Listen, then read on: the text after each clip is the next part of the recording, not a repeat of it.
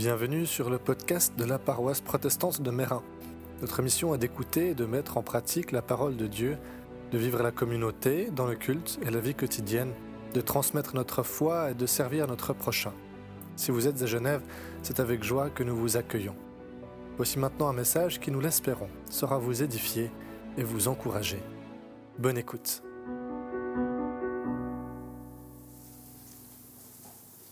La première lecture se situe dans l'évangile de Marc au chapitre 1. Commencement de l'évangile de Jésus-Christ, Fils de Dieu.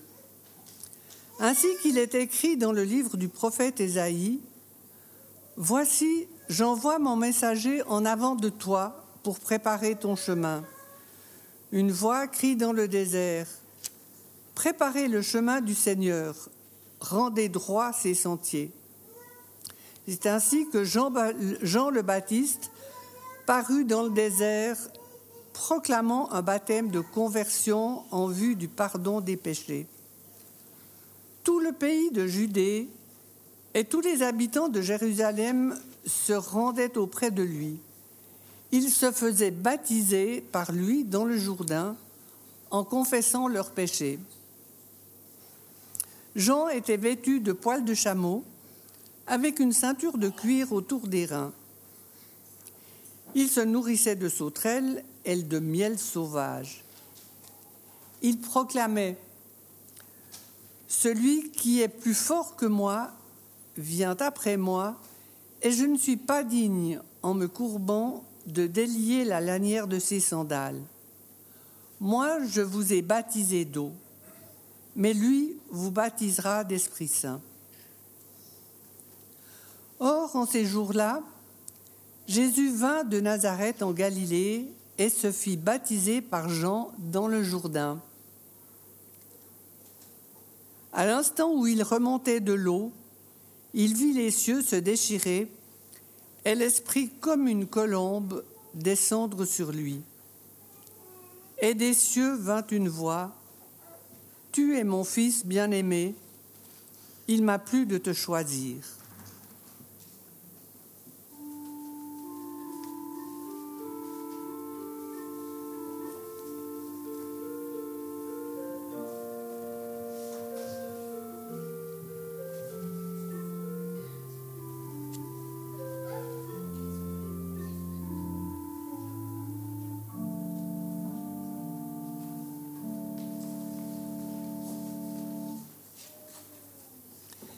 La deuxième lecture est tirée de l'Épître aux Romains de l'apôtre Paul, au chapitre 6, versets 3 à 11.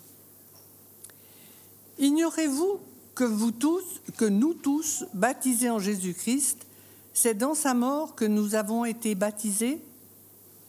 Par le baptême en sa mort, nous avons donc été ensevelis avec lui afin que, comme Christ est ressuscité des morts par la gloire du Père, nous menions nous aussi une vie nouvelle. Car si nous avons été totalement unis, assimilés à sa mort, nous le serons aussi à sa résurrection. Comprenons bien ceci. Notre vieil homme a été crucifié avec lui pour que soit détruit ce corps de péché et qu'ainsi nous ne soyons plus esclaves du péché. Car celui qui est mort est libéré du péché.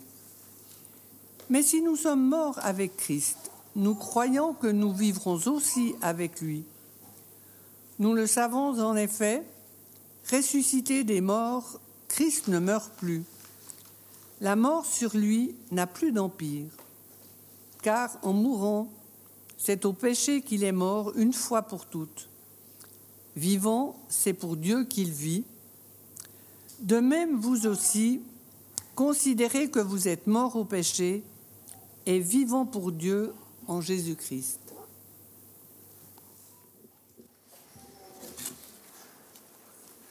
Le récit que Marc fait du baptême de Jésus des quatre évangiles qu'il le raconte, c'est certainement mon préféré. Alors il est très court, on a lu tout le contexte qui vient avant, mais le, baptême lui-même, s'il prend juste trois versets, C'est très bref, mais c'est aussi dense, riche et puissant comme texte. Un texte qui, avant tout, se donne à contempler. Ce baptême, c'est par là que Marc choisit de commencer son récit de la vie de Jésus. C'est son point de départ. Il écrit Commencement de l'évangile de Jésus-Christ, Fils de Dieu. C'est là que commence cet évangile bonne nouvelle. Pour ceux qui se souviennent, on en a parlé il n'y a pas longtemps du sens de ce mot évangile, un événement majeur de l'histoire qui vient radicalement réorienter cette histoire-là. Le début du ministère du Christ est un tel événement, nous dit Marc. J'aimerais m'arrêter en particulier sur deux choses qu'il y a dans ce texte. Premièrement, la simplicité de ce baptême et l'humilité qui vient avec. On voit Jésus qui vient d'ailleurs. Tous ceux qui viennent se faire baptiser au Jourdain, on nous dit, ils viennent de Judée, sauf Jésus qui vient de Galilée. Un territoire éloigné, un peu méprisé, mal vu, au-delà de la Samarie. Jésus vient de là où on ne l'attend pas.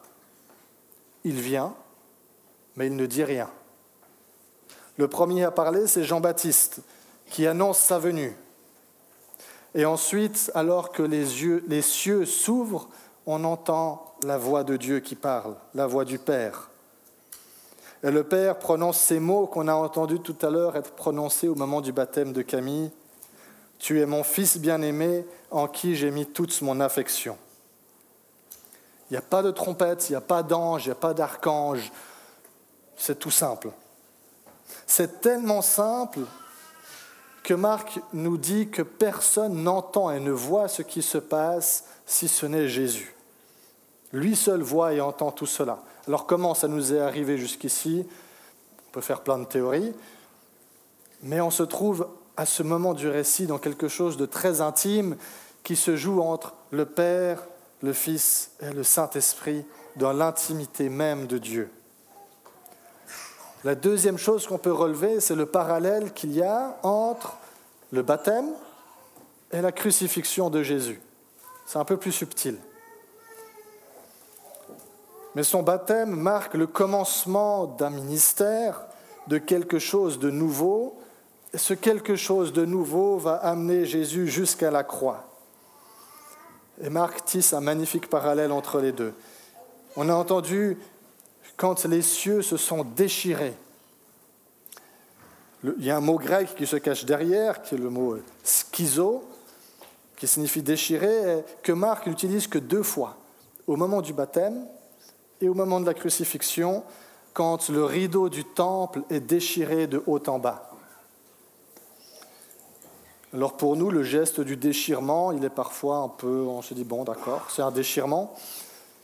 Mais dans le judaïsme, le déchirement est un geste très particulier, c'est le geste du deuil.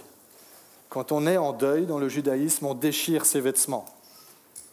Aujourd'hui, ils vont généralement déchirer juste un bout de la chemise ou euh, un petit bout de vêtement. À l'époque, c'était des déchirements un peu plus manifestes, mais c'est toujours présent dans le judaïsme. Quand on est en deuil, il y a quelque chose qu'on déchire, quelque chose du déchirement qu'on manifeste comme ça. Alors au baptême, on voit déjà ce déchirement de Dieu. Le Père qui sait déjà ce qu'il va devoir se jouer à la croix et il fait déjà, il porte déjà le deuil de son fils. C'est un moment très simple, mais on décèle du coup dans cette simplicité la douleur et la pudeur du Père. Deux autres éléments viennent joindre ces deux extrêmes du ministère de Jésus. On entend qu'au moment du baptême, l'Esprit Saint descend sur Jésus et à la croix, on lit qu'il rend l'esprit, il fait le chemin inverse. Et au baptême, on entend le Père qui dit à Jésus, Tu es mon Fils bien-aimé. Et à la croix, c'est un centurion romain qui, au moment où Jésus meurt, dit, Vraiment, celui-ci était Fils de Dieu. On voit qu'au baptême, déjà Pâques se donne à voir. Et ce double sens du baptême de Jésus se retrouve aussi dans le baptême que l'on reçoit aujourd'hui, qu'on soit enfant comme Camille ou adulte comme d'autres. De la même manière que le baptême de Jésus marque le début, inaugure son ministère, notre baptême marque aussi le début de quelque chose. Il inaugure notre marche chrétienne. C'est un point de départ, ce n'est pas un achèvement à quelque chose auquel on a droit si on a rempli assez de coches ou bien si on est arrivé assez loin dans que sais-je. C'est pour cette raison que dans les églises réformées, on baptise des enfants, parce que c'est un point de départ. Un point de nos histoires personnelles qui marque un nouveau commencement, un recommencement dans une vie nouvelle, une vie d'un autre ordre, une vie à la suite du Christ, avec le Christ. Et dans son épître aux Romains, Paul il met l'accent sur cette double dimension qui est à la fois rituel de naissance et aussi rituel funéraire. En recevant le baptême, nous participons au baptême de Jésus, mais aussi à la croix, mort et résurrection. Le baptême qui vient sceller notre rencontre, une rencontre qui demande à vivre et à s'épanouir, qu'on appelle alliance. Dans le texte, peut-être que vous avez été attentif à la répétition du mot avec, qui revient encore et encore. Par le baptême, nous entrons dans un compagnonnage, une communion avec le Christ ressuscité. À chaque fois que je rencontre une famille pour un baptême ou une personne, un adulte, je leur parle de l'eau. Et on prend un moment pour parler de l'eau. Pour nous, cette eau, elle est presque exclusivement signe de vie, signe positif.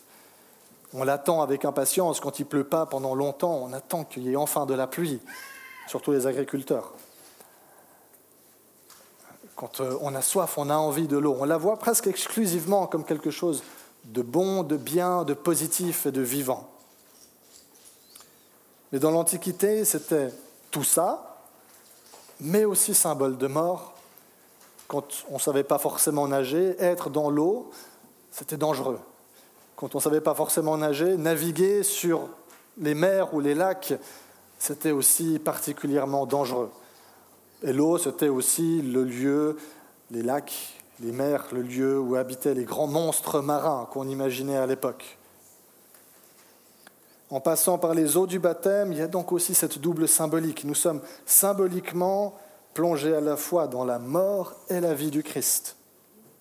Nous passons par la croix où nous mourons à nous-mêmes afin d'être libérés de ce qui nous lie à ce qu'on appelle le péché, un peu ce, gros mot un peu bizarre qu'on entend parfois ou souvent dans les églises, et on ne sait pas toujours ce qui se cache derrière. Littéralement, le péché, c'est le fait de manquer la cible, d'être à côté de la plaque, si on veut. Ça traduit la propension de l'être humain à être retourné sur lui-même plutôt que d'être ouvert vers les autres et vers Dieu. D'où le besoin de mourir à nous-mêmes dont parle Paul.